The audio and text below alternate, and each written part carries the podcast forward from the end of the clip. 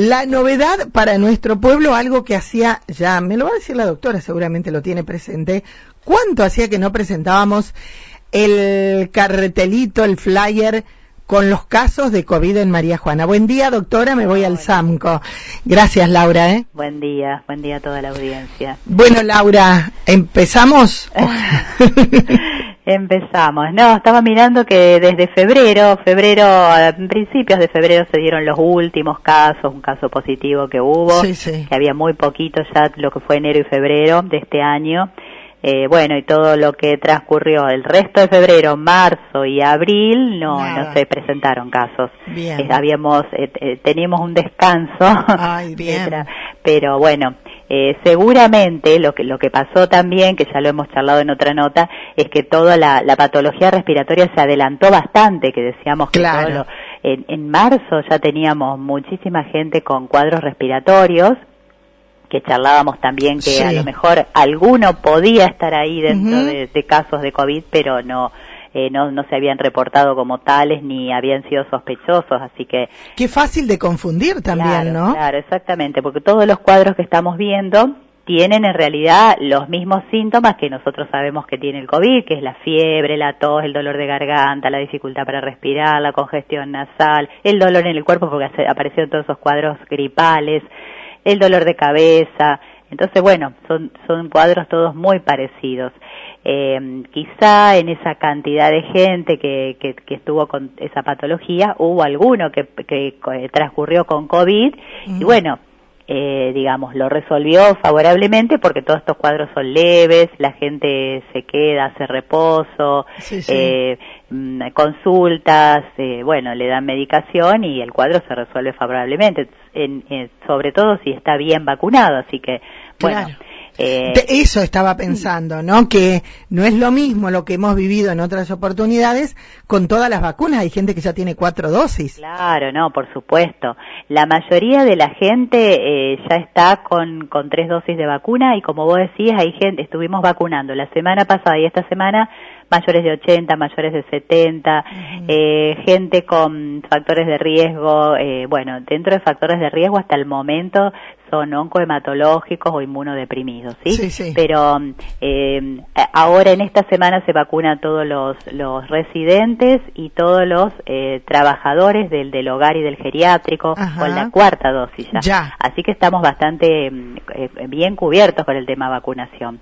Entonces, bueno, eso hace que los cuadros también sean este, más, más eh, leves y que no, no, por supuesto mm. que no vamos a vivir la historia que, que tuvimos el año pasado y en 2020, yo creo que en la nota anterior hablábamos de qué hacemos con el barbijo y yo decía, si yo estuviese, no estuviese bien, yo me lo pongo para evitar que los demás, de pronto, así sea la gripe nomás, o sea, un resfrío, un estornudo. ¿Y ahora qué hacemos?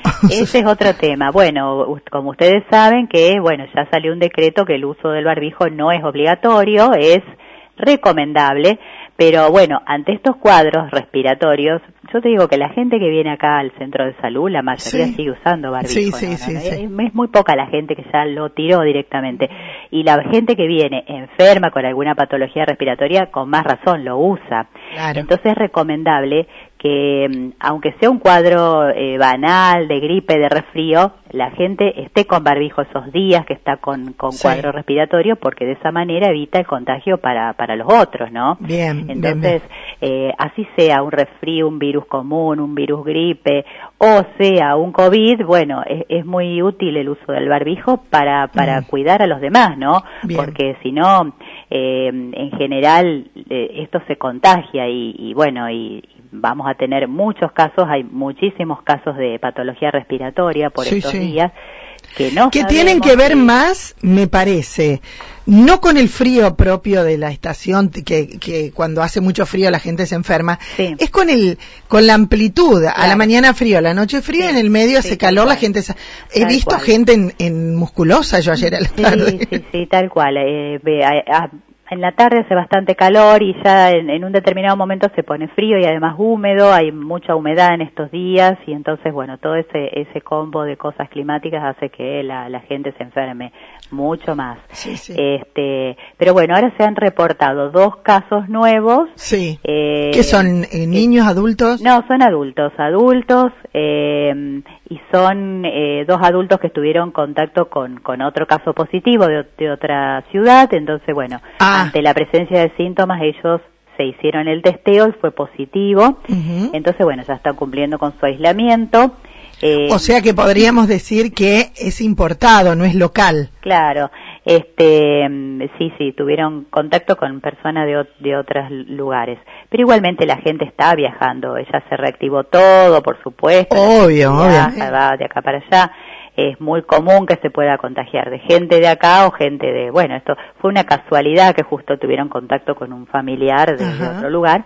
Bien. bueno, este, ante la presencia de síntomas se, decidieron realizarse el hisopado y este, dio positivo, así que bueno, están aislados y son esos dos casos. Por el momento no hay ningún otro sospechoso que se haya reportado, así que vamos a ver qué pasa con el transcurso de las semanas, ¿no? Si, aparecen más casos o si quedamos con esos dos nomás y bueno, y nada más. Ojalá que, quede todo más, termine todo acá.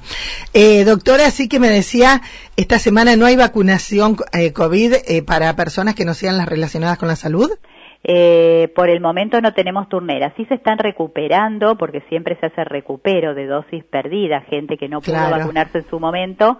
Eso sí lo vamos publicando siempre y entonces eh, por ejemplo, ahora está viniendo gente a vacunarse que, bueno, tuvo sus turnos la semana pasada o la otra semana y no pudo venir a vacunarse, entonces hace recupero. Bien. Pero no tenemos turneras nuevas por, por ahora. Vamos a ver cuándo llegan nuevas turneras. Perfecto. Pero sí, se está vacunando todas las semanas, tenemos jornadas de vacunación, casi todas las semanas. Así que Bien, bien. Se, se, está haciendo esta semana lo de los, los adultos en, en, instituciones geriátricas, así que eso sí se va a hacer esta semana. Personal de salud ya está casi todo vacunado, bueno, y mayores de 70 y 80 también. También, también. Todos, son muy poquitos los que quedaron. Eh, también eh, escuchaba el no leí leí una nota eh, me parece que era en el diario El País de, de España eh, que los profesionales decían que hay hay un grupo privilegiado de las personas que no tuvieron COVID, ¿eh? de cómo funciona su organismo a los que tuvimos. Ah, claro, puede ser, sí. Así sí. que. Sí, eh, y... que se sigan cuidando si no lo tuvieron. Sí, tal cual.